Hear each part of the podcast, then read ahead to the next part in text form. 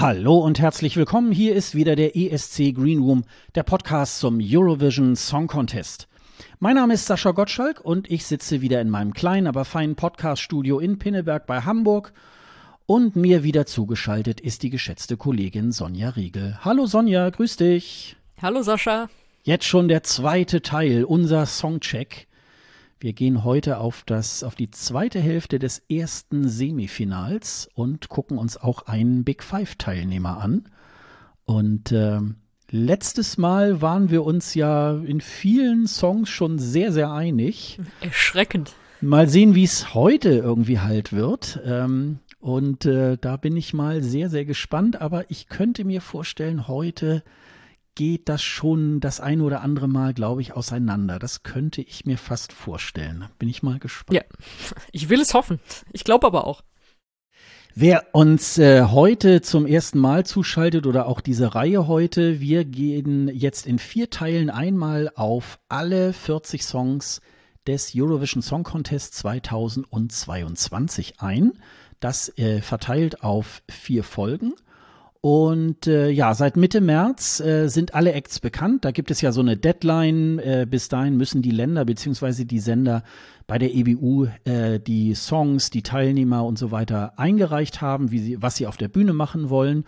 Und deswegen können wir uns da jetzt endlich mal auch über die Songs beugen, bevor wir, bevor wir immer äh, uns über die Vorentscheide unterhalten haben und und und. Jetzt gibt's hier auch noch mal einen kleinen Disclaimer, das habe ich letztes Mal schon äh, gesagt.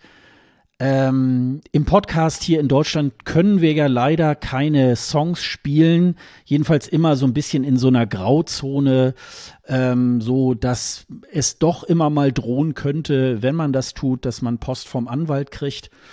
Und deswegen äh, müssen wir da immer so ein bisschen darauf verweisen, dass wir ja zu jeder Folge auch äh, Shownotes äh, hinterlegen. Und da werden wir natürlich alle äh, YouTube-Videos äh, hinterlegen die ihr dann entweder nachhören könnt oder ihr hört euch jetzt im ganzen Bunch irgendwie halt äh, alle Songs nochmal hier aus der zweiten Hälfte des ersten Semifinals irgendwie halt an.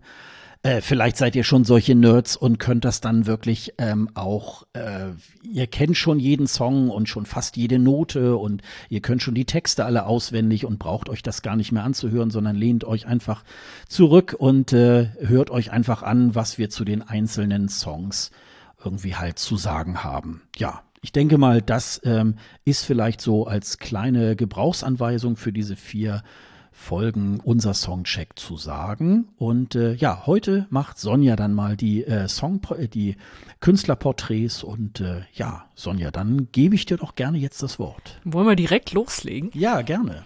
Dann mache ich das doch mal. Und ich würde mal sagen, wir bleiben ja in der Reihenfolge, die jetzt äh, rausgekommen ist für das Halbfinale und dann wären wir jetzt schon beim zehnten Startplatz und das ist Portugal. Und zwar Sängerin Maru mit Sodade Sodade. Maru heißt eigentlich Mariana und sie ist Singer-Songwriterin, kann aber auch Gitarre spielen, Bass spielen, Klavier spielen, also äh, ganz, ganz gut ausgebildete Musikerin.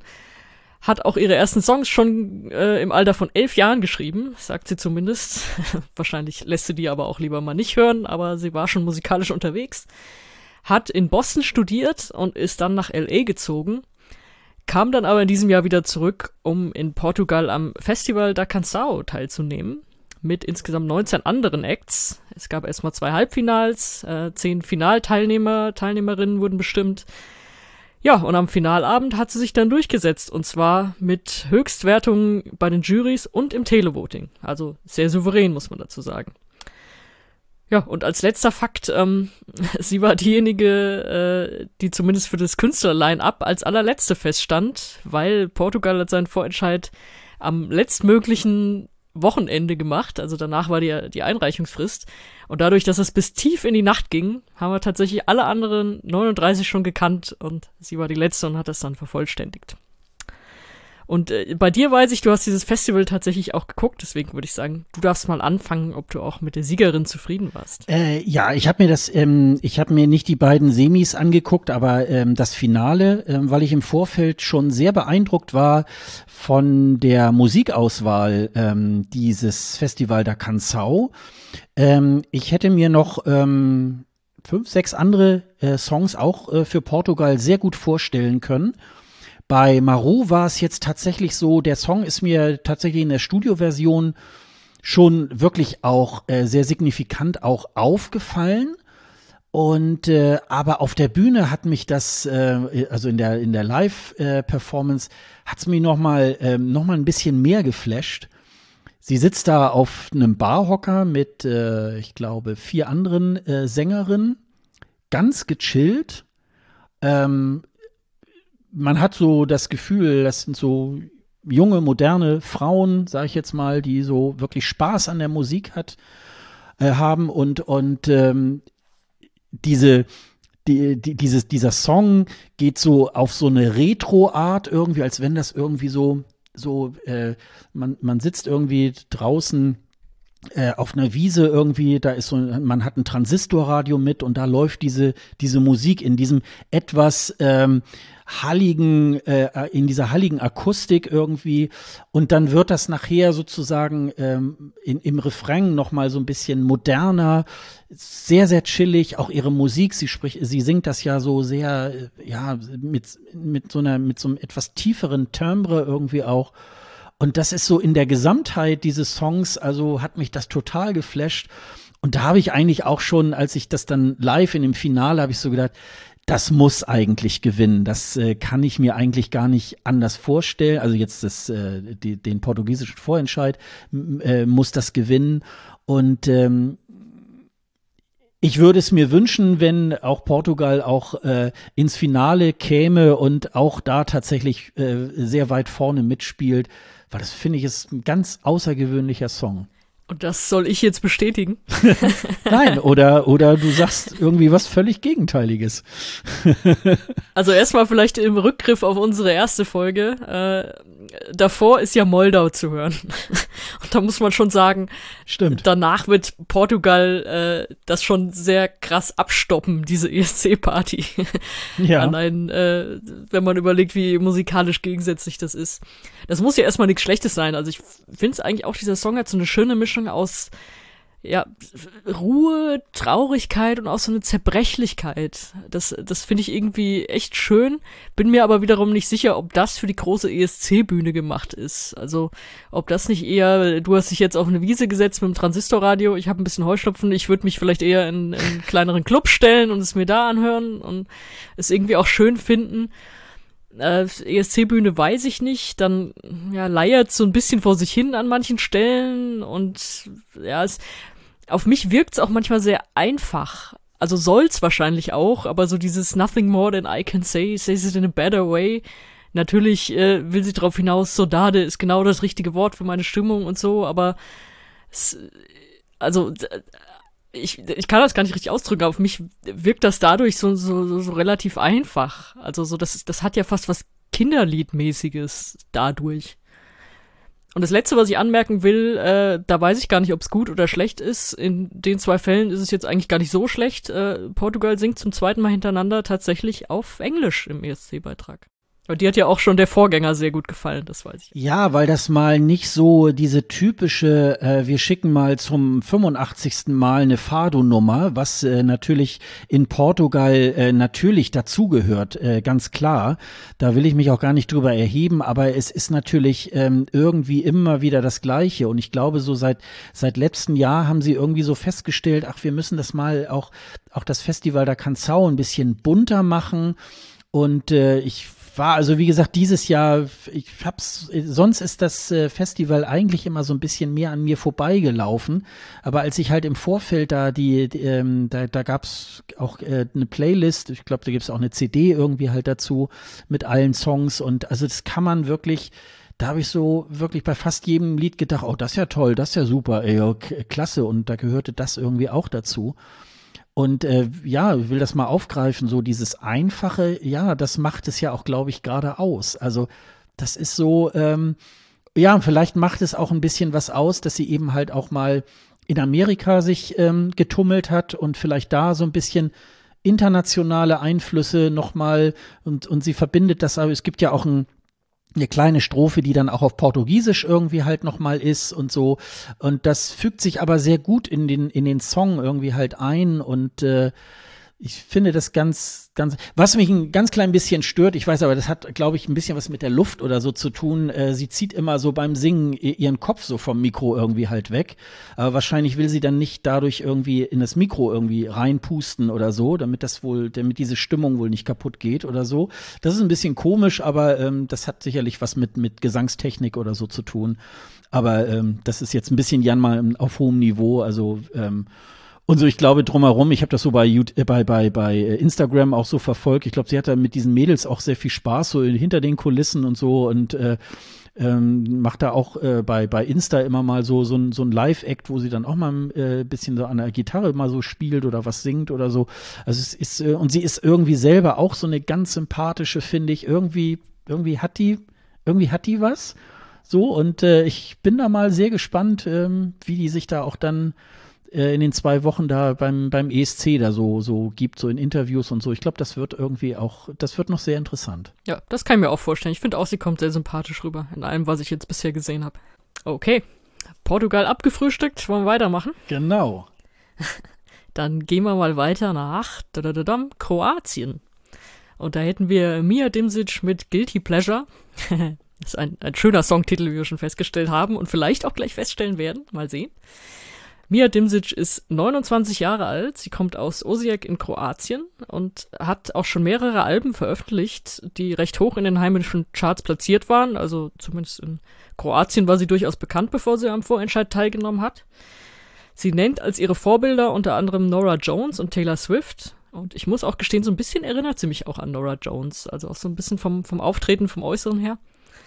Ja, und der kroatische Vorentscheid Dora war mal wieder mit 14 Acts, so war es, glaube ich, im letzten Jahr auch. Es haben gewählt Juries und Zuschauer, Zuschauerinnen und Mia Dimsic hat das Ding mit einem großen Vorsprung gewonnen.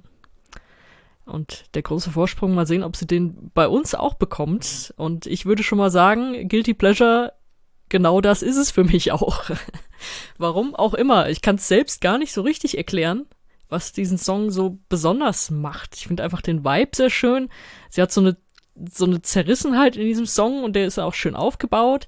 Die Bühnenshow, äh, wo sie erst, erst da sitzt und dann äh, so ein Tänzer mit dabei ist und so, das fand ich auch ganz nett.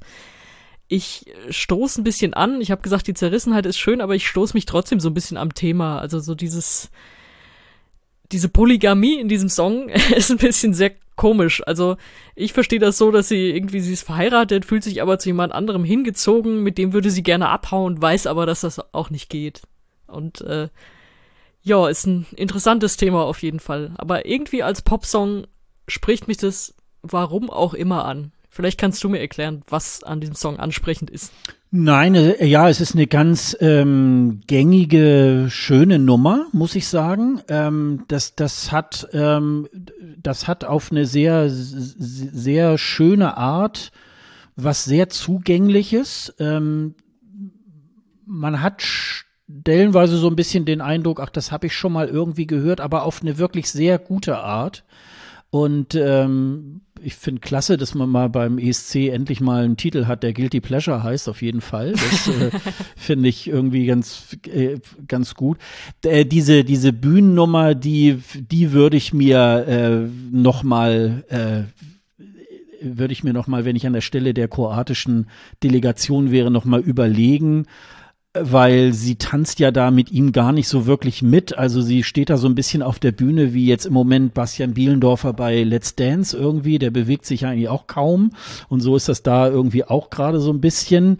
Also weiß ich nicht, ob man das nicht vielleicht noch mal ein bisschen anders lösen könnte. Ich glaube, es würde auch reichen, wenn sie da alleine selber auf der Bühne äh, sitzen oder stehen würde. Also ähm, das, das, äh, das hat mich noch nicht so ganz überzeugt. Ich glaube, das wird auch nicht der das wird nicht die Endfassung sein, wie wir es nachher dann auch auf der ESC-Bühne dann irgendwie sehen werden.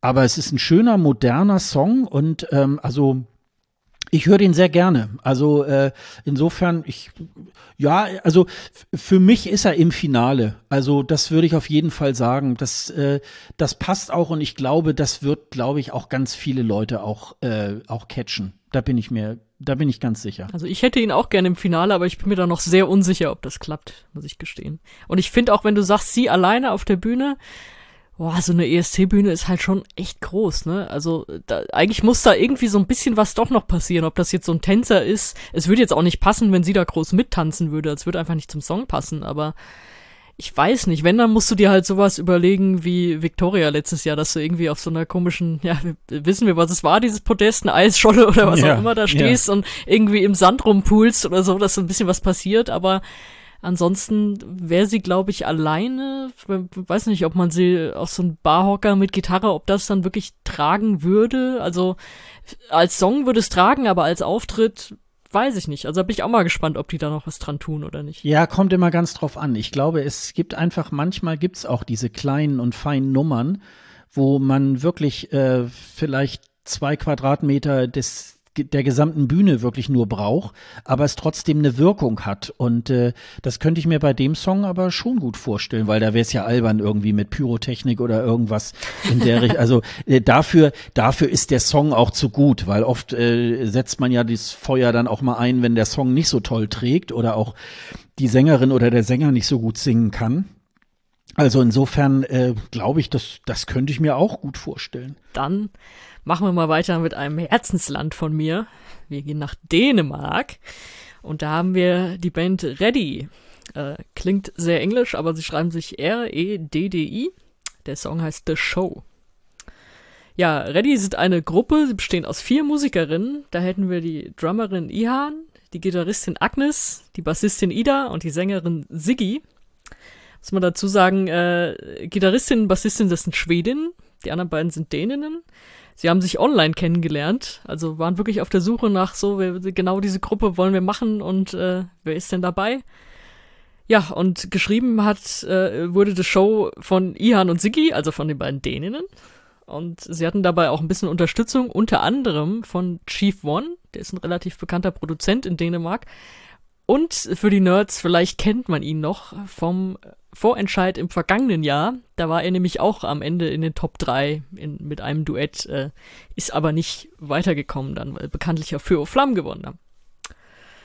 Ja, der Melodie Grand Prix ausgetragen Anfang März in Herning, den haben wir ja auch hier ausführlich besprochen, der ja auch wieder völlig maskenlos und einfach die große Party war. Mit acht Acts, die das unserer Meinung nach gar nicht so richtig getragen haben, also es war jetzt nicht so qualitativ derbe hochwertig. Aber es gab dann auch wieder ein Dreierfinale und das haben Reddy gewonnen und zwar mit 37 Prozent am Ende, was natürlich in einem Dreierfinale auch gar nicht so viel ist, aber sie hatten dann knapp die Nase vorn und ja, haben sich das Ticket geholt und schon am nächsten Tag die Armen mit ganz wenig Schlaf dann mit mir darüber gesprochen. Das, ist, das kann ich auch nochmal empfehlen, das Interview, was ich mit ihnen hatte für Bleistiftrocker. Das war sehr nett und ich freue mich sehr auf sie in Turin. Du auch. Ja, ich weiß es nicht. Ich bin mir, ich bin mir da nicht so sicher. Ich habe mir da so tatsächlich im Nachgang auch noch mal äh, den den Auftritt von der Band ange. Du hattest das ja auch neulich schon mal so thematisiert. So, naja, Frauenpower, das ist ja immer so, das ist ja immer so ein abgegriffenes Wort und so. Also ich mich mich mich toucht das irgendwie nicht sowohl von der Bühnenshow als auch so vom, vom Lied her, boah, also ich glaube, da hat Dänemark auch schon öfter mal was, was, was Besseres geschickt. Also ähm, ich glaube, die werden es schwer haben, ins Finale zu kommen. Das, ähm, da habe ich, da habe ich nicht so gute Gefühle dabei. Also ich kann es gar nicht so ganz genau sagen, woran das jetzt so liegt, aber es, äh, es ist so ein bisschen, ja, das ist ja auch so eine Rocknummer und ähm, wahrscheinlich, weil ich so mit, mit Rock so im Allgemeinen nicht so wahnsinnig viel irgendwie anfangen kann, ähm, ist es für mich jetzt nicht so, nicht so besonders hervorhebend. Also, nee, nicht so. Von dir ein Nein? Von mir eigentlich ein klares Nein, ja finde es nicht so. Also, also, du hast recht, die, ähm, der Vorentscheid war jetzt auch von der Auswahl nicht so wahnsinnig geil, wobei die Show eigentlich ganz gut konzipiert war. Das äh, war auch wirklich, äh, da sind sie so ein bisschen zu dem zurückgekommen, was sie eigentlich 2020 ja da machen wollten, als sie da in der leeren Halle das Ganze dann abhalten mussten. Aber so inhaltlich, so was die Musik angeht, nun ist es so nach meinem Empfinden ganz oft ja so, dass, äh, dass, dass, dass Dänemark öfter so auch so Beiträge hat, wo man so, ja, auch so ähm, radiokompatible Sachen und äh, ja, auch irgendwo schon mal in der Form gehört und so, aber so irgendwie dann doch äh, nicht so toll umgesetzt und so. Und das setzte sich da auch so ein bisschen fort und ähm, ja, und für mich ist dann sozusagen auch das, das Ergebnis auch jetzt nicht so äh, hervorragend, dass man jetzt sagen würde, ja, die haben sich jetzt mit, weiß ich nicht, 50, 52 Prozent unter den dreien da noch irgendwie halt hervorgetan, sondern da müssen dann halt wirklich dann auch so die, die Juries und die ähm, und das Televoting, die müssen sich da ein bisschen uneinig gewesen sein. Und ähm, deswegen ja, glaube ich nicht. Also soweit ich weiß, war es keine Jury, sondern nur Televoting. Nur, nur Televoting, aber, ähm, ja, okay. Aber es war ja bei Für Flammen ähnlich. Die hatten ja ein ähnliches, äh, auch so ein 30er-Ergebnis. Mm. Also das hat ja erstmal gar nicht so viel zu sagen. Und was sind ich verstehen ja ins Finale kann, gekommen, ne? ja, ja, das, das war ja eh eine der größten Ungerechtigkeiten überhaupt der letzten Jahre.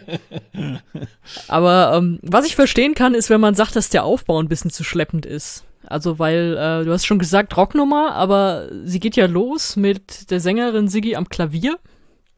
Und da sitzt sie auch erstmal eine Minute und spielt und singt. Und dann steht sie ja vom Klavier auf und dann sieht man auch erst die anderen drei und dann legen die los. Also erst dann wird's ja eine Rocknummer. Und das kann ich verstehen, wenn man, wenn, wenn das einen stört, weil das, weil das zu lang ist. Aber, also ich, hat man vielleicht schon ein bisschen rausgehört, ich finde das eigentlich ziemlich geil. Äh, ich finde den Song toll, weil der auch so empowernd ist. Also der sagt ja wirklich so, ja, wir machen hier einfach weiter mit der Show, egal wie oft uns irgendwie Leute kleinreden wollten. Und das ist ja wirklich eine, eine geile Aussage. Und das dann äh, verpackt in so einen so einen Power-Song. Und das finde ich dann am Aufbau wieder schön, dass der wirklich sich dann so aufbaut zu so einem Power-Song, weil eigentlich singt sie ja am Anfang am Klavier das gleiche, was später, oder dasselbe, was sie später nochmal singt, nur in einer ruhigen Fassung. Und das finde ich eigentlich ein ganz geiles Stilmittel. Also mir gefällt es. Ich habe auch ein bisschen Angst, dass der im Halbfinale kleben bleibt. Da wäre ich auch wieder sauer, so wie letztes Jahr. ähm, aber also mir gefällt der. Bei mir ist der ähm, doch durchaus oben mit dabei. Ja, vielleicht muss er bei mir noch ein bisschen reifen, weil bei Für Flammen war es auch erst äh, auch nicht lieber auf den ersten Blick bei mir, dass ich so am Ende so denke, ja, aber die beiden waren schon irgendwie auch ganz cool drauf und das war ja, ja, da hat man nur so dieses Ironische da irgendwie dabei nicht so ähm, erkennen können äh, so, außer wenn man, wenn man sich da ein bisschen näher mit beschäftigt hat. Aber hier ist es ja nun nicht ironisch gemeint und ähm, ja, ich will es jetzt auch nicht kaputt machen. Nö, macht. Also jetzt sind wir endlich mal unterschiedlicher Meinung. Nein, das, nee, das ist ja, das, das, die, die Geschmäcker sind ja immer unterschiedlich, aber das, das finde ich jetzt nicht völlig über, das finde ich jetzt nicht überzeugend. Also, ja. Naja, muss ja nicht, ne? Nee, genau. Genau, vielleicht findest du das nächste Jahr überzeugend. Dann gehen wir mal nach Österreich. Liebe Grüße, Messi, Cherie. Jetzt reden wir euch kaputt. Und zwar hätten wir da Lumix und Pia Maria mit Halo. Äh, Lumix heißt eigentlich Luca Michelmeier, hat in seinem Namen Lumix das, äh, da stelle ich die Red Flag hier schon mal auf, äh, ein Ausrufezeichen statt ein I. das äh, haben wir schlechte Erfahrungen in Deutschland mitgemacht, aber okay, macht ihr mal. Ähm, der ist 19 Jahre alt erst, hatte aber schon vor einigen Jahren äh, großen Hit mit Monster zum Beispiel und hat insgesamt schon mehrere hundert Millionen Streams eingesammelt. Also wirklich schon sauer erfolgreich, muss man sagen. Pia Maria, die Sängerin, ist äh, noch jünger, die ist 18 und die ist eigentlich ausgebildete Maskenbildnerin in Tirol am Landestheater. Sagt aber auch, dass sie selbst schon seit einigen Jahren Songs schreibt, aber hat bisher noch wenig Bühnenerfahrung. Aber dann gleich mal auf die ganz große Bühne, warum nicht? Ähm, äh, Lumix hat den Song auch geschrieben zusammen mit ein paar anderen und da sticht ein Name raus, das ist Gabri Ponte, mit dem er auch äh, davor schon zusammengearbeitet hat und da werden sich vielleicht die Älteren noch erinnern, äh, der war auch ein Teil von Eiffel 65. Wer jetzt ah, einen Ohrwurm hat, der okay. ist wirklich schon älter. Ja, und äh, ausgewählt wurden sie mal wieder intern. Das äh, ist ja in Österreich durchaus schon öfter so gewesen. Ähm, und sie wurden erstmal nur ihre, ihre Namen, beziehungsweise ähm, die beiden Künstler, Künstlerinnen halt vorgestellt und dann ein paar Wochen später erst der Song. Und dann, erst dann konnten wir uns eine Meinung bilden. Und haben wir sie uns gebildet, Sascha? Ich möchte so gerne was äh, Positives dazu sagen. Also ähm, da, da gibt es sicherlich auch äh, positive Dinge zu sagen, auf jeden Fall. Wir haben ja auch Hörer aus Österreich irgendwie, wenn man ja jetzt auch nicht so, ja, ich versuche jetzt mal den Holzhammer ein bisschen zu verzuckern irgendwie, aber ähm, ja, also dieses, ich finde ja, fangen wir vielleicht mal damit an, ich finde ja dieses DJ-Thema irgendwie beim ESC, finde ich ja immer ein bisschen schwierig. Also Polen hat das schon schon mal gemacht. Ähm, da kam das auch irgendwie so ein bisschen. Da, da steht dann einer hinter hinter so einem hinter so einem Tischchen, wo er dann seine Plattenteller oder eben seine, seine CD-Spieler da irgendwie und seine Regler dann irgendwie vor sich hat und tut dann jetzt mal so, als wenn er diesen Song da jetzt gerade in diesem Moment so, so zusammenmixt irgendwie halt. Also bisher, ähm, aus den letzten Jahren hat sich bei mir da eigentlich als positiv nur irgendwie mal äh, Jost und, und äh, Alexander Wallmann da aus Norwegen äh, da mal so ein bisschen positiv hervorgetan, weil ich da den, den Song eigentlich ganz, ganz cool und smart fand. Der Song ist jetzt so, ähm, ja, den, also wenn ich im Radio das Beste aus den 90ern irgendwie halt höre, dann würde ich mir, dann, dann, dann käme mir das jetzt so ein bisschen. Ich, also da tue ich mich auch jetzt sehr, sehr schwer, ob das wirklich dann tatsächlich auch ähm, ins Finale äh, kommen würde. Also ich finde das, ich finde das schwierig. Ich denke mal, die, die sich da, äh, das ist ja intern ausgesucht worden, die werden sich da sicherlich auch was dabei gedacht haben. Vielleicht ähm, kommt da noch irgendwie eine ganz, ähm, ganz gute Bühnenshow dabei heraus. Aber das finde ich jetzt irgendwie, ich, also mich, mich kickt es jetzt nicht in, in einer besonderen Weise. So, Sonja, jetzt musst du es dann rausreißen muss ich schon wieder die Gegenrede halten. Ja. Also ich finde es erstmal ganz geil, das ist so ein, finde ich, schön energisches Duo, so Rücken an Rücken mit Dänemark, da, da kommt viel Power rüber. Und also äh, musikalisch geht das für mich sofort ins Finale. Also da äh, würde ich gar nicht weiter drüber nachdenken. Also es klingt wirklich sehr, das hat internationales Format. Also da, das wird auch in den Clubs laufen, äh, ganz Europa auf jeden Fall ist gut zum Feiern und dann auch gut für den Euroclub, wenn es ihn denn dann mal wieder gibt. Ähm, schön, dass sie da so auf junge Künstler setzen, ähm, gefällt mir auch ganz gut. Äh, das, was du gesagt hast, ist, habe ich mir auch aufgeschrieben natürlich, dieser DJ-Faktor, dass das immer ein bisschen doof aussieht, wenn da jemand so hampelnd hinter so einem Ding steht und man weiß, der macht eh grad nix live und äh, die Sängerin macht gerade die ganze Arbeit und er steht da nur rum, hat vielleicht den Song geschrieben, aber hat auf der Bühne ja nicht wirklich irgendwas zu tun. Das könnte so ein bisschen der Abzug sein. Mal sehen. Äh, ja, zweiter Punkt, der ein Abzug sein könnte, ist halt auch wieder, wir haben ihn, glaube ich, in der letzten Folge bei der Ukraine angesprochen, natürlich der Zeitgeist. Also es ist ja, Halo will ja wirklich so nach vorne gehen und jetzt ist die Zeit, jetzt feiern wir wieder und will halt gerade so auch so, Pandemie ist jetzt zwar nicht vorbei, aber die Clubs machen wieder auf und so weiter und jetzt hier junge Menschen raus und feiern.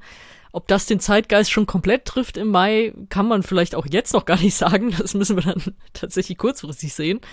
Aber daran könnte es auch noch so ein bisschen hängen. Aber ansonsten äh, finde ich das schön, äh, schöne frische Sache auf jeden Fall. Ja, also das Positive ist tatsächlich, dass man, dass man jungen Künstlern da wirklich jetzt auch eine Chance äh, damit gibt. Das, ähm, das kann man auch wirklich sehr, sehr positiv da auch bewerten und ähm, und mal gucken, ob, ich meine, das muss auch immer, wenn jetzt die Sängerin auch noch ein bisschen unerfahren ist, das muss ja auch nichts bedeuten. Da haben wir ja auch schon sehr positive Beispiele gehabt, so von, von Leuten, die da eigentlich noch nie so wirklich so viel Bühnenerfahrung haben und dann gewinnen die das Ding auf einmal.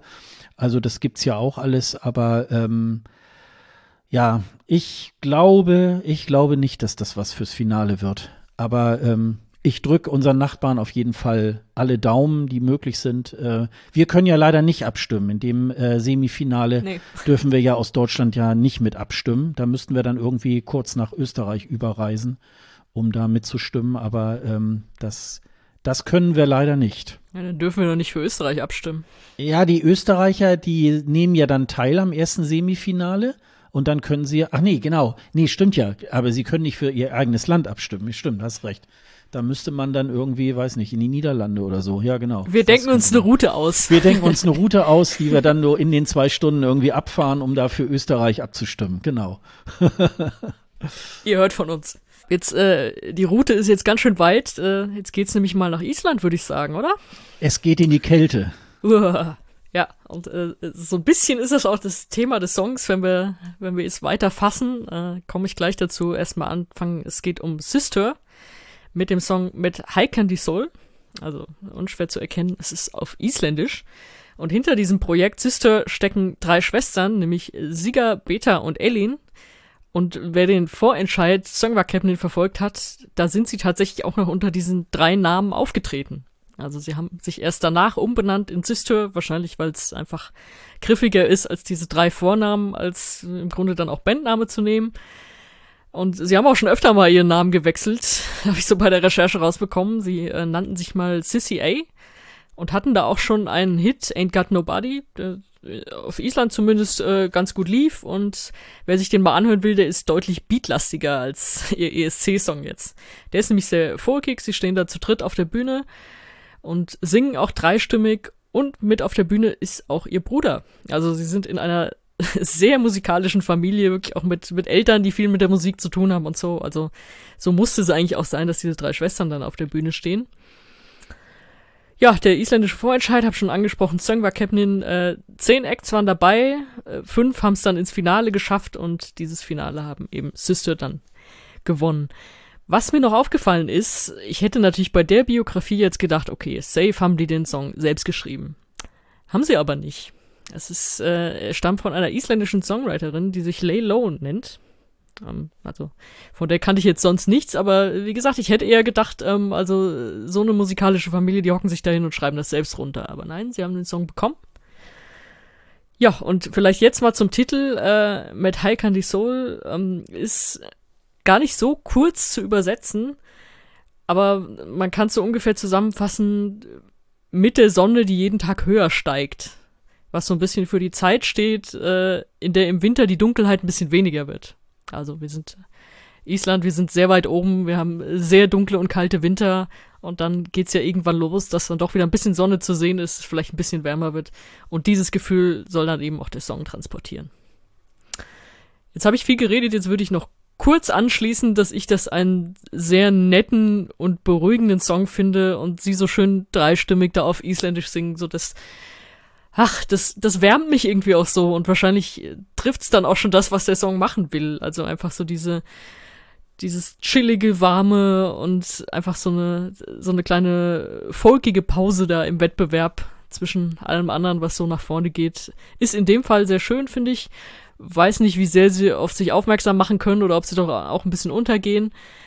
Und, was man natürlich als allerletztes sagen muss, der Hype, den Island hatte die letzten zwei Jahre durch Daddy, der ist natürlich jetzt erstmal weg dadurch. Und vielleicht tut es auch Island ganz gut.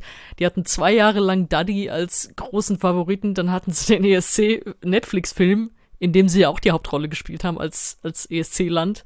Und jetzt, äh, ja, setzt sich das alles mal wieder so ein bisschen und geht ein bisschen zurück ins Normale für Island. So, und jetzt darfst du sagen, was du von unseren drei, drei Damen vom Volk, was du von denen hältst. Ja, du hast das am Ende schon äh, eigentlich auch, auch ganz gut umschrieben. Äh, das ist ein netter kleiner Volkssong. Ähm, was ganz schön ist, ähm, ich glaube seit 2013 das erste Mal wieder auch in Landessprache, in Isländisch die äh, Isländer haben ja dann immer, ähm, sind ja immer, äh, oder die Byte, die, die Acts sind ja immer angehalten, in den Vorrunden immer auf Isländisch zu singen und dann erst im Finale, dann können sie sich entscheiden, in welcher Sprache sie es dann machen wollen. Und jetzt äh, hat dann tatsächlich wieder ein äh, isländischer äh, Song das Rennen gemacht. Da äh, finde ich, haben die drei wirklich auch einen Pluspunkt irgendwie halt auch bei mir, weil ich das Isländische, ich mag das gerne hören irgendwie und das ist ja, ja, das, das weckt ja auch irgendwie gewisse Sehnsüchte, dass man da irgendwie auch nochmal irgendwie hin möchte und diese, diese, diese ursprüngliche Natur von Island irgendwie halt auch ähm, nochmal erleben möchte und so, die, die, die, die, äh, die, die Nachtlichter und so irgendwie erleben will. Aber ich glaube, dann ist es das auch schon. Und ähm, abgesehen von Daddy muss ich sagen, es gab mal so in der Mitte der Zehnerjahre tatsächlich ähm, eigentlich äh, ganz gute Auswahlen äh, beim Songwerk Captain. Und das war jetzt dieses Jahr ähm, gar nicht so toll, würde ich jetzt mal sagen. Also ähm, die mir fällt da jetzt der Name im Moment nicht ein, die da zweitplatziert waren, da habe ich noch so gedacht, oh Gott, das wäre jetzt noch schlimmer gewesen. Das fand ich ein bisschen die Daughters of Reykjavik. Ja, das fand ich ein bisschen klamaukig und da habe ich so gedacht, Leute, das meint ihr doch jetzt nicht wirklich ernst und so. Aber ich glaube, der Song, der verschwindet mir zu doll. Also ähm, ich glaube, das wird dieses Jahr mit dem Finale nichts. Ähm, das ist, ähm, das wird für Island eine sehr schwere Nummer. Auch wenn ich das eigentlich so, ähm, ja, dieses, dieses kleine und feine irgendwie, sieht das auch bei dem, bei dem Vorentscheid irgendwie halt, sie bewegen sich eigentlich auch kaum. Man nutzt da so ein bisschen unterschiedliche Kameraeinstellungen sozusagen, ähm, um die drei da so in Szene zu setzen.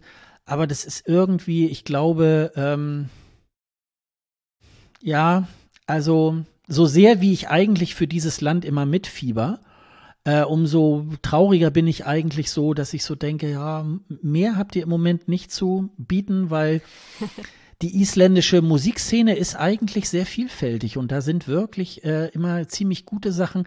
Auch ist mir aufgefallen beim Vorentscheid dieses Mal, äh, da waren in meinen Augen kaum bekannte isländische Künstler irgendwie dabei. Und äh, das war mal eine Zeit lang ähm, so ähnlich wie beim Melodiefestivalen, dass man, ach guck mal, der tritt wieder an und der tritt wieder und die tritt wieder an.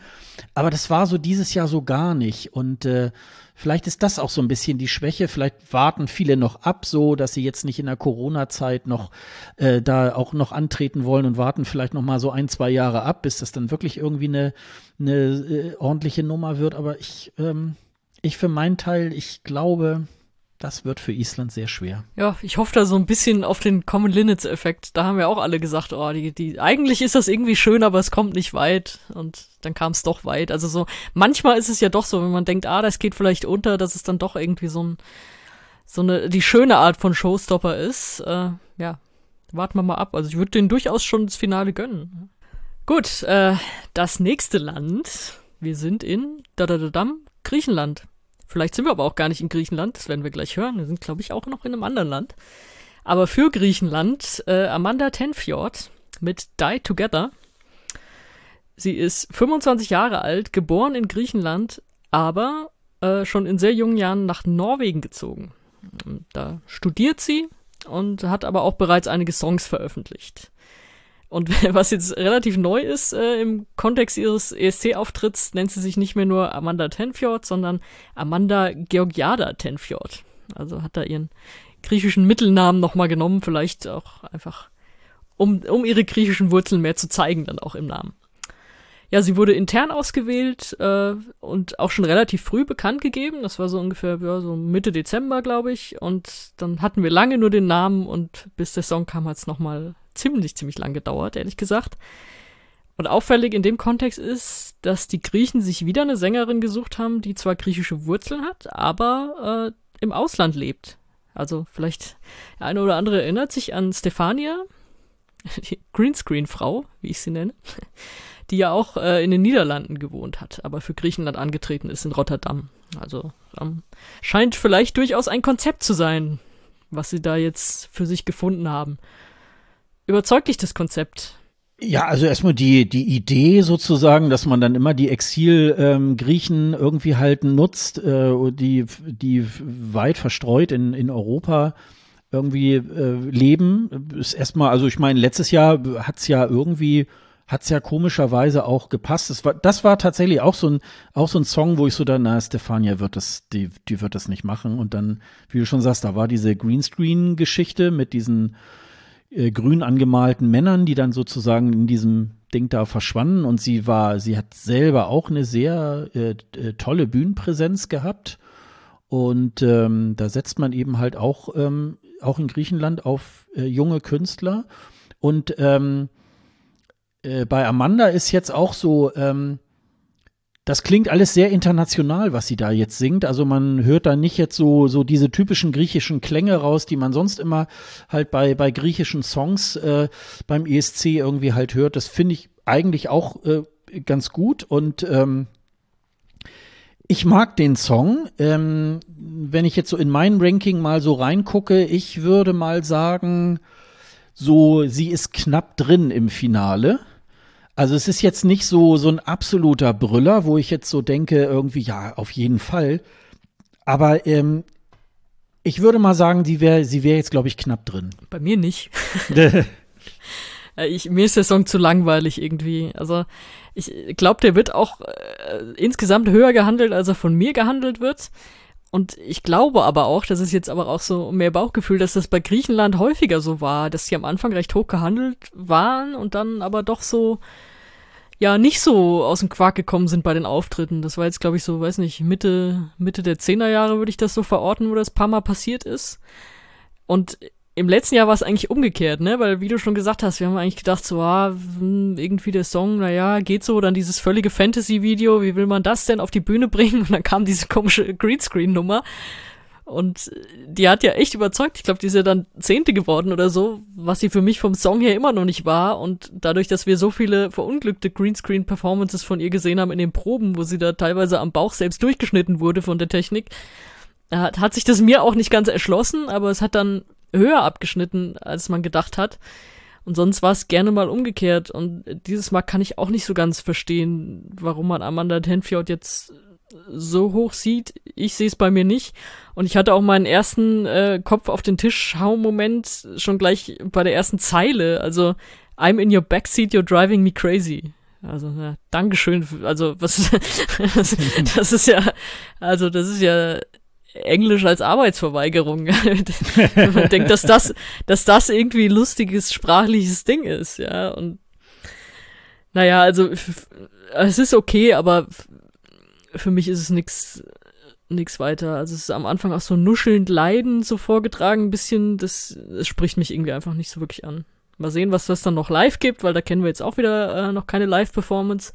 Bitte wieder Greenscreen. Ähm, ich sammle auch dafür. Bin ich großer Fan. Aber so holt's mich jetzt erstmal noch gar nicht ab. War das alles? Ja, also mehr kann Wollen ich wir da, noch was ergänzen zu Griechenland? Mehr würde ich, mehr würde ich da jetzt im Moment auch nicht dazu sagen. Sehr gut. Dann kommen wir jetzt zu was ganz Tollem. Ach, ich freue mich schon. Also, wir gehen nach Norwegen und wir haben Subwoofer mit Gifted Wolf Banana. Und eigentlich würde ich euch jetzt gerne die Künstler vorstellen, aber geht nicht, weil wir wissen nicht, wer die Künstler sind wir haben drei Personen auf der Bühne und wir kennen von keiner Person die Identität. Es ist offiziell einfach alles noch geheim. Subwoofer sind äh, zwei Sänger, die sich selbst Keith und Jim nennen. Und so tauchen sie tatsächlich auch in den äh, Credits auf, wenn man sucht, wer hat den Song geschrieben. Und mit dabei ist noch DJ Astronaut.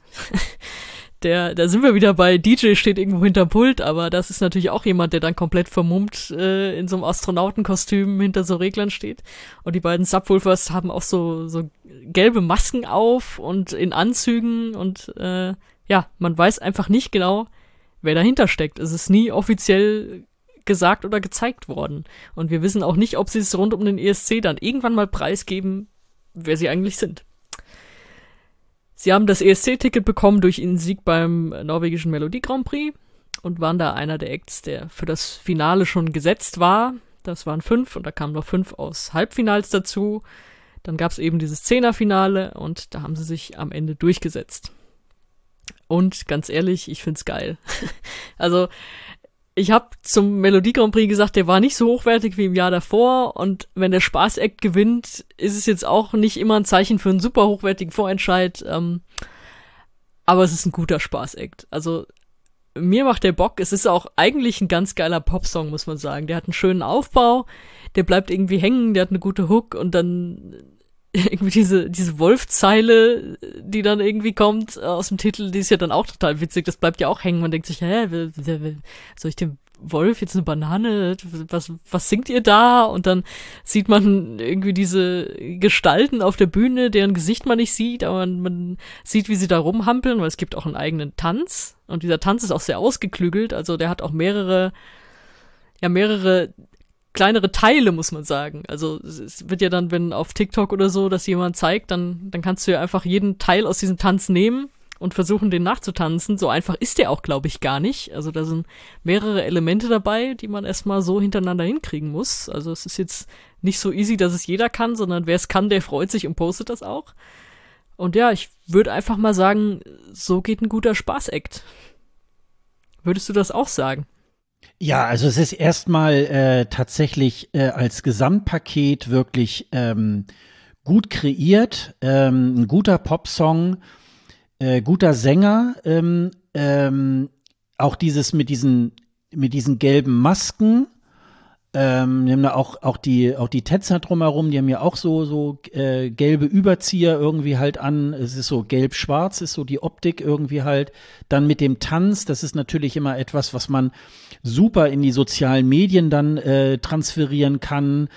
Ähm, ich, ich bin gerade am überlegen, irgend, irgendein anderer Teilnehmer vom ESC hat jetzt diesen Tanz, glaube ich, auch aufgenommen. Ich weiß es jetzt, ich, ich komme da jetzt gerade nicht mehr drauf. Aber das ja, sie haben, glaube ich, auf jeden Fall schon mal mit Chanel getanzt, ne? Also ja, so, auch, genau, weil, genau, bei der war das. Sie haben es ja genau. auch umgekehrt gemacht, wenn du sagst, Social Media, die sind ja auch selbst total lustig unterwegs in ja, Social ja, Media. Ja, also sie haben, ja, ja. sie haben, glaube ich, an irgendeiner Stelle mal das Nacktfoto nachgestellt von äh, Mammut und, und Blanco und haben dann auch den, den Tanz von Chanel, das, da, da war ja eigentlich äh, der Ursprung, dass sie das irgendwie mal nachgetanzt haben. Also, dass einfach so ein, so einer der Subwoofer einfach probiert hat, diesen sexy Tanz nachzumachen. Ja, genau, so war also das. sie, ja, sie haben ein ganz geiles Social Media Game auch noch, Ja, das ja. wollte ich noch dazu sagen. Ja, ja, also das, das war dann, äh, genau, das, äh, das, das war die, die, ähm, die Sängerin aus Spanien irgendwie, die hat das da, äh, ähm, die hat das dann auch nochmal nachgetanzt sozusagen und das sind natürlich dann immer so Zutaten, die natürlich für so ein ESC-Act irgendwie äh, super klasse sind ähm, halt und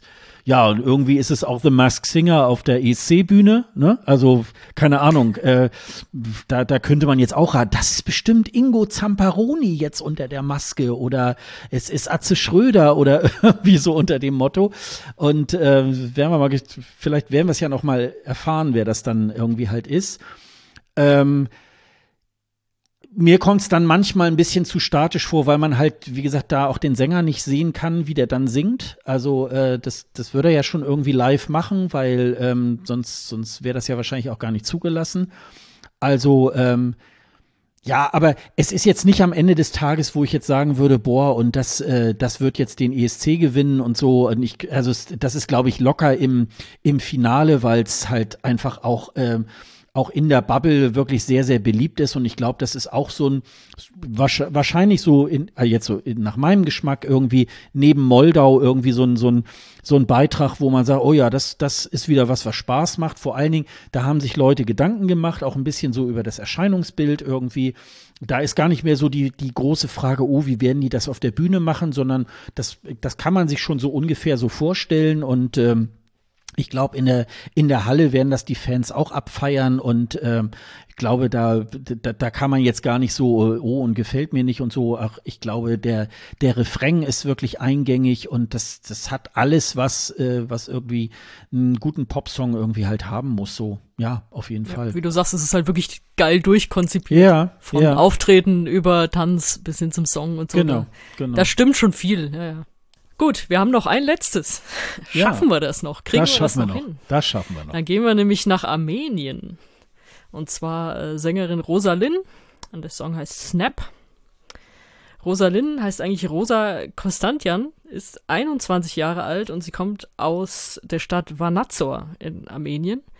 Nach eigener Aussage ist sie Singer-Songwriterin, Produzentin und sie hat auch schon eine erste Single äh, rausgebracht. King heißt die. Ja, sie wurde intern bestimmt und das auch relativ spät, erst im März. Und da hat sie sich dann selbst in so einem kurzen Einspieler eben vorgestellt, wer sie ist und so weiter. Und dann hieß es, ja, der Song kommt dann auch bald. Und dann irgendwann kam er dann zum Glück auch relativ spät, wirklich als, glaube ich, vorletzter des Jahrgangs.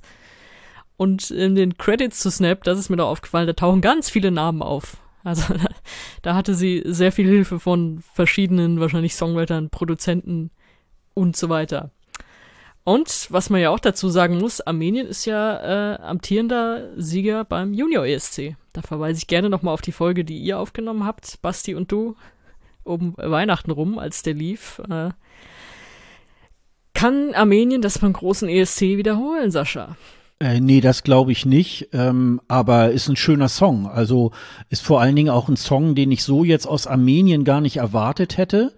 Das kann man dann auch noch sogar ein bisschen unterstreichen, wenn man sich dann das äh, offizielle Video dazu anguckt. Das findet ja irgendwie so in so einer Winterlandschaft äh, statt. Äh, ist ein bisschen in Anlehnung an den äh, Disney-Film oben, weil sie dann irgendwie auch da irgendwelche Segel hisst von ihrem, äh, von ihrem Haus, was dann plötzlich abhebt und keine Ahnung, ob, da, ob das ist wohl irgendeine armenische Stadt, durch die, wo sie dann mit ihrem Haus da irgendwie durchsegelt. Und das ist so ein Indie-Singer-Songwriter-Song, würde ich jetzt mal so sagen. Also, ähm, das ist jetzt so, wenn das jetzt heißen würde, das ist der Beitrag aus, aus Norwegen ähm, oder so, da, da würde ich sagen, ja, da wird es dann irgendwie auch hinpassen. Ähm, aber nichtsdestotrotz ähm, ist es ein schöner, ein schöner Song. Ähm, ja, würde aber sagen, fürs Finale kippelig. Also, ähm, ich glaube, dafür ist das wieder zu, ähm, zu easy listening, dass das, glaube ich, ähm, dass da jetzt wirklich alle Leute sagen würden, oh ja, dafür rufe ich jetzt an. Kann ich mich jetzt aber auch täuschen, ist jetzt, glaube ich, so entweder so knapp rein oder knapp raus, so irgendwie so so in der in der Richtung würde ich würde ich mal tippen. Aber mir persönlich gefällt der Song. Also äh, da, da da kann ich jetzt gar nicht sagen irgendwie oh finde ich jetzt doof oder so, aber das das finde ich wirklich sehr schön. Ja, da gehe ich wieder nicht so ganz mit. Heute ist die Disagree Folge. Ähm, also bei mir bleibt er zu wenig hängen, finde ich. Und ich war auch, muss ich sagen, enttäuscht, weil so wie sie sich vorgestellt hat, so junge Singer-Songwriterin, Produzentin und das wirkte alles sehr international und so und so wie du es jetzt beschrieben hast, ist der Song das ja eigentlich auch, weil der jetzt, der, also man hört dem jetzt keine armenischen Wurzeln an natürlich, aber irgendwie habe ich mir da echt mehr versprochen. Also und dann kommt da so ein Zählsong, so dieses One, Two, Three, Four ah, so weiß nicht, Zählsongs immer eigentlich gefährlich. Das, das klappt selten. ja, es ist mir, kommt mir etwas zu wenig aus dem Quark. Also eigentlich mag ich ja so wirklich so Singer-Songwriter, so ruhigeres Zeug. Das, das kann super funktionieren. In dem Fall kriegt's mich nicht. Also es bleibt so ein bisschen hängen und da hatte ich mir mehr versprochen, weil ich sie eigentlich als ein totales Talent sehe und ich glaube, dass sie auch noch mehr irgendwie kann und dass sie sich da vielleicht mit dem Song so ein bisschen unter Wert verkauft. Mhm. Ich meine, wir kennen jetzt ihren Auftritt noch nicht. Wir müssen jetzt nur die Studioversion bewerten. Aber die hat mich leider nicht vom Hocker gehauen. Genau. Und dann jetzt vielleicht noch als kleiner Einschub, äh, 17 Songs im ersten Halbfinale. Und eigentlich wäre Russland noch dabei gewesen. Aber Russland ist ja bekanntermaßen von der EBU für dieses Jahr rausgeschmissen worden. Natürlich völlig zu Recht. Also es ist, glaube ich, wenn wir das einen Tag, nach, nachdem sie den Angriffskrieg auf die Ukraine gestartet haben, kam dieses Statement raus, Russland eben nicht dabei in diesem Jahr. Russland hatte auch noch keinen Act präsentiert, also da ist jetzt kein Act, der rausgeflogen ist, den wir schon hatten, sondern einfach nur, ähm, ja, hätten wir wahrscheinlich auch wieder warten müssen bis März. Und da gibt's aber dieses Mal nix. Einer weniger. Wir sind von 41 auf 40 geschrumpft dadurch im Jahrgang. Ja, wenn man das gelesen hat, ähm, hat es wohl auch ähm, nicht wirklich ernsthaft in Russland wohl Gespräche mit irgendwelchen Künstlern gegeben. Also man kann fast vermuten, dass Russland schon gewusst hat, dass da irgendwas im Busche ist. Und ähm, haben sie die Lunte wahrscheinlich schon gerochen, aber natürlich ist es vollkommen richtig, dass man nicht einen Kriegsaggressor sozusagen dann noch mit in dieses Event mit reinnimmt. Und so, insofern war das auch genau die richtige Entscheidung, ähm, da Russland auch ähm, erstmal rauszunehmen. Ja, auf jeden Fall. Sie haben ihre eigene Scheißlunte gerochen. Ja, wir kommen jetzt endlich mal in einem Jahr ohne Kirkorov aus. Das tut dem äh, Contest, glaube ich, auch nicht gerade schlecht. Ja, das stimmt. ja, dann äh, haben wir noch einen Big Five-Teilnehmer, den wir heute besprechen. Und da habe ich Frankreich abbekommen. Hehe. Und zwar ist das der Song Fülen. Und gesungen wird er von äh, Alban EAS. Und Alban ist ein Sänger, der aus der Bretagne kommt und auch aus der Bretagne kommen AS. Das ist eine Gruppe bestehend aus drei Sängerinnen. Ja, er äh, kommt eigentlich so aus der Elektropop-Richtung, mischt aber auch verschiedene Stile und äh, die Gruppe, die singt auf Bretonisch und fühlt sich auch dieser Tradition sehr verpflichtet und will das so in die Moderne transportieren. Die haben sich zusammengetan, äh, der die Musik stammt von Alban und äh, der Text dann natürlich von AS, also beziehungsweise von äh, Marine von AS, also von einer der Sängerinnen. Ja, und da haben sie das so zusammengeschmissen, sind aufgetreten beim französischen Vorentscheid, C'est vous qui und haben das Ding gewonnen. Also zwölf Acts waren dabei. Dann hat das alles ein bisschen gedauert, ist ein gar nicht so einfach zu verstehendes System. Also zwölf Auftritte, dann wählen die Zuschauer, Zuschauerinnen fünf davon eine Runde weiter. Dann gibt's noch eine Jury, die dann noch einen sechsten weiter wählt. Und dann ist wieder ein Mix aus Televoting, Juryvoting und dann haben wir einen Sieger. Ja, und da hatten sie dann am Ende die Nase vorn mit ihrem Song. Ist das was für dich, dieses bretonisch Elektropop-Getrommel? Ja, eigentlich nicht so wirklich. Also, ähm, ich habe so gedacht, ja, in den letzten Jahren hat ja Frankreich doch irgendwie immer mal ganz gute Sachen ähm, auch geschickt. Ähm, die sich jetzt vielleicht auch nicht immer besonders äh, gut platziert haben, die so im Mittelfeld irgendwo so mitgespielt haben, aber irgendwie war das so ein bisschen so eine Geschichte, ähm, ja, dann mussten sie sich aber auch nicht äh, schämen dafür. Das müssen sie jetzt bei diesem Beitrag auch nicht, aber ähm, auch diese diese ganze Performance jetzt auch auf dem äh, bei dem Vorentscheid da auch so mit viel Feuer und so. Ich habe ja da vorhin gerade auch drüber gesprochen, wenn wenn so ein Song nicht so ganz äh, was hergibt, dann äh, macht man da Pyrotechnik. Aber ähm, jetzt würde ich mal sagen, ja, also da macht's das Bretonische dann auch nicht wirklich. Also ähm, mir kommt das so rüber, auch so wie so eine osteuropäische Nummer, die auch so ein bisschen schwach ist und dann versucht man das eben halt so mit den Effekten und äh, da hat mich das jetzt nicht äh, wirklich äh, auch überzeugt. Und wenn sie nicht Big Five wären, irgendwie würde ich sagen, das wird, glaube ich, wirklich sehr schwer mit dem Finale. Aber sie sind ja nun mal gleich automatisch im Finale, da ist jetzt irgendwie auch kein, kein Problem. Aber mich, mich kickt das eigentlich überhaupt nicht. Ja, willkommen im Club. ich bin wirklich sehr gespannt, wie das ankommt draußen, weil das kann ich mir noch gar nicht so richtig vorstellen. Eigentlich die Franzosen haben ja beim Televoting und die Jurymitglieder, die sie da hatten, die haben ja irgendwas da drin gesehen. Es hat ja auch was Spezielles. Also dieses bretonische und dann dieses Stilgemixe und wie du sagst, das Feuer und so. Aber mich kickt das auch gar nicht. Also ich finde das eigentlich ehrlich gesagt so eine Enttäuschung nach dem geilen letzten Jahr mit Barbara Pravi, die das fast gewonnen hätte und die den Sieg auch echt verdient gehabt hätte und die den ja auch geholt hätte, wenn Morneskin nicht noch besser gewesen wären oder noch mehr Punkte abgesahnt hätten im Televoting ja, es ist einfach ein Durcheinander, Getrommel und ich glaube, man muss es mögen und ich mag es nicht unbedingt. Ja, das ist so ein bisschen zu offensichtlich jetzt so, oh, jetzt machen wir mal was auf in einer anderen Sprache, auf Bretonisch und so. Aber das äh, irgendwie, irgendwie die äh, fasst das Konzept nicht und das, äh, das kommt bei mir nicht an. Also das ist jetzt nicht. Ähm, das ist jetzt nicht zu Ende gedacht. Also während Norwegen irgendwie tatsächlich als Gesamtkonzept irgendwie wirklich durchdacht ist, ähm, muss man bei Frankreich noch wirklich an ganz vielen Stellen sagen, ja, da ist vielleicht noch mal und da und so und also so das das das kickt mich überhaupt nicht. Schade eigentlich. Aber vielleicht nächstes Jahr. Ja. ja. Oh, da sind wir uns jetzt doch äh, mal wieder einig zum Schluss. Ja, ja, aber die, diese Folge war jetzt ein bisschen durchwachsen. Mal hast ja, du Sachen gut gefunden. Gott sei Dank. Ne? Und das ist ja irgendwie, das ist ja wirklich dann auch, äh, auch ganz gut, weil die Geschmäcker sind ja auch unterschiedlich. Da gibt es ja auch keine richtig oder falsch, sondern das, was einem wirklich dann auch anspricht. Und äh, da werden wir mal gucken, wie das, äh, wie das Ganze dann wirklich so ausgeht. Ja, und wie es im zweiten Halbfinale aussieht. Ja, genau. Das machen wir dann in Folge Nummer drei am nächsten Mittwoch.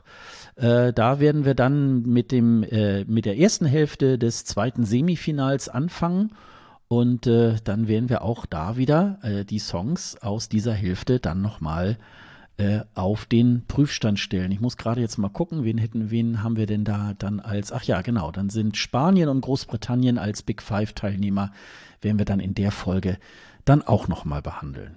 Ja, dann würde ich sagen, machen wir auch den Sack schon wieder zu und äh, das äh, war wieder, ähm, das war wieder eine sehr schöne Runde, dass wir hier wieder über die ähm, unsere Songs äh, gesprochen haben, unseren Songcheck Und äh, wenn ihr eine ganz andere Meinung oder die gleiche Meinung habt zu den Songs äh, wie wir, ähm, dann äh, lasst uns bitte auch einen Kommentar äh, in dem Post zu dieser Folge auf escgreenroom.de äh, zurück oder äh, schreibt uns bei Twitter an. Ähm, die entsprechenden Kontaktdaten findet ihr ja auf unserer Homepage escgreenroom.de. Ja, dann würde ich sagen, wir machen den Sack zu und äh, wir hören uns am nächsten Mittwoch wieder. Also, bis dann. Tschüss. Tschüss.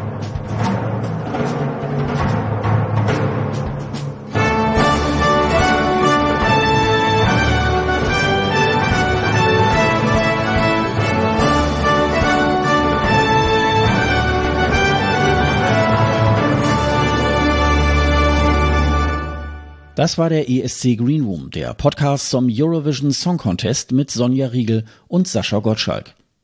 Weitere Infos über den ESC und über diesen Podcast findet ihr auf escgreenroom.de. Dieser Podcast ist ebenfalls auf Twitter, Facebook und Instagram mit dem Handle ESC Greenroom zu finden. Wenn ihr Sonja und Sascha auf Social Media folgen möchtet, findet ihr die Kontaktdaten ebenfalls auf dieser Website unter dem Link Doppelspitze. Auf escgreenroom.de könnt ihr außerdem unter dem Post dieser Folge euren Kommentar hinterlassen. Ihr könnt aber auch eine Mail an kundendienst.escgreenroom.de schreiben.